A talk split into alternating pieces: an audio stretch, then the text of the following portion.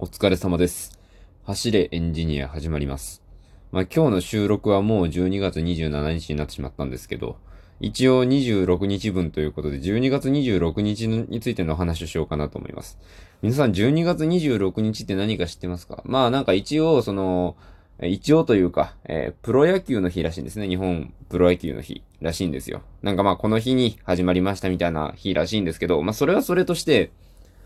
12月26日って1年間で一番影が薄い日なんじゃないかなとね、思って。まあ、影が薄いというか、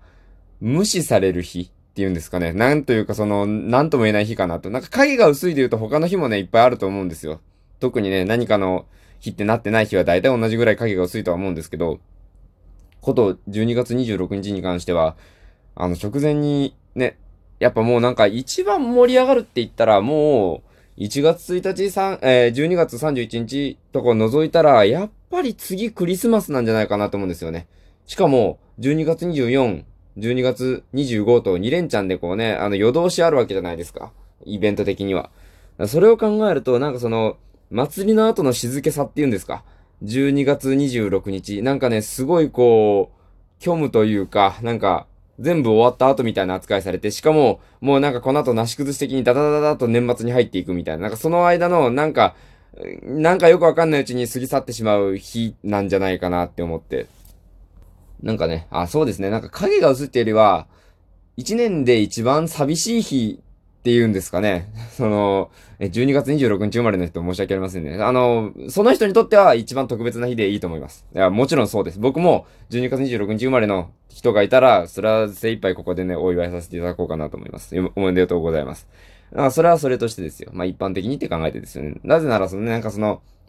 1月、ね、なんかその、1月中は結構、その、正月があると、なだらかにこう、静かになっていくじゃないですか。1月1日、1月2日、1月3日は、やっぱり三が日っていうじゃないですか。そっから、緩やかに、こう、正月が終わる人が少しずつ出てきて、だだだと終わって、で、えー成人式があって、もう本格的に、え1年が始まってしまいますね、みたいな、なんかね、そんな感じじゃないですか。他のね、なんかハロウィンとか、なんか子供の日とか、なんか、なんだ、他に何があるかな、ゴールデンウィークとか、お盆とか、あの辺って、なんかこう、パキッと分かれてはいるけど、かといってその翌日がすごいこう、なんか、なんだろうな、すごい祭りの後のみたいな感じってそんなしないと思うんですよ。あれ多分ね、休みの日とそうでない人がね、結構分かれているから、いろんな、なんか休みじゃない人も結構たくさんいるからだと思うんですね。ただやっぱ、こと年末年始に関してはね、やっぱ、あ、年末年始に関して、年末年始の話になっちゃったね。まあ年末年始に関しては、休みの人が多いから、まあね、そういうのもあるかなと思うんですけど、やっぱね、クリスマスはね、ほんとなんか、もう、日本中クリスマスがもう関係ない、なんかもう、界隈ってないんじゃないかなと思うんですよね。なんかどんな業界でも一応クリスマスにかこつけて何かやるんじゃないかなみたいな。なんかね、そんなね、もう、何でもかんでもクリスマスに乗っかるような感じになってしまっているんで、やっぱね、なんかに26日ってね、なんかすごい寂しい日な気がするんですよねっていうお話でした。まあ今日はすごく短めなんですが、まあ土日ということで、稽古の後、終わった後、また明日も稽古なので、お手柔らかにさせていただければなと思います。えーそれでは皆様、えー、体には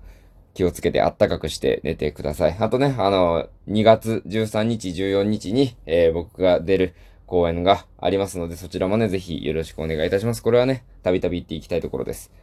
それでは、えーご清聴ありがとうございました。お疲れ様でした。失礼いたします。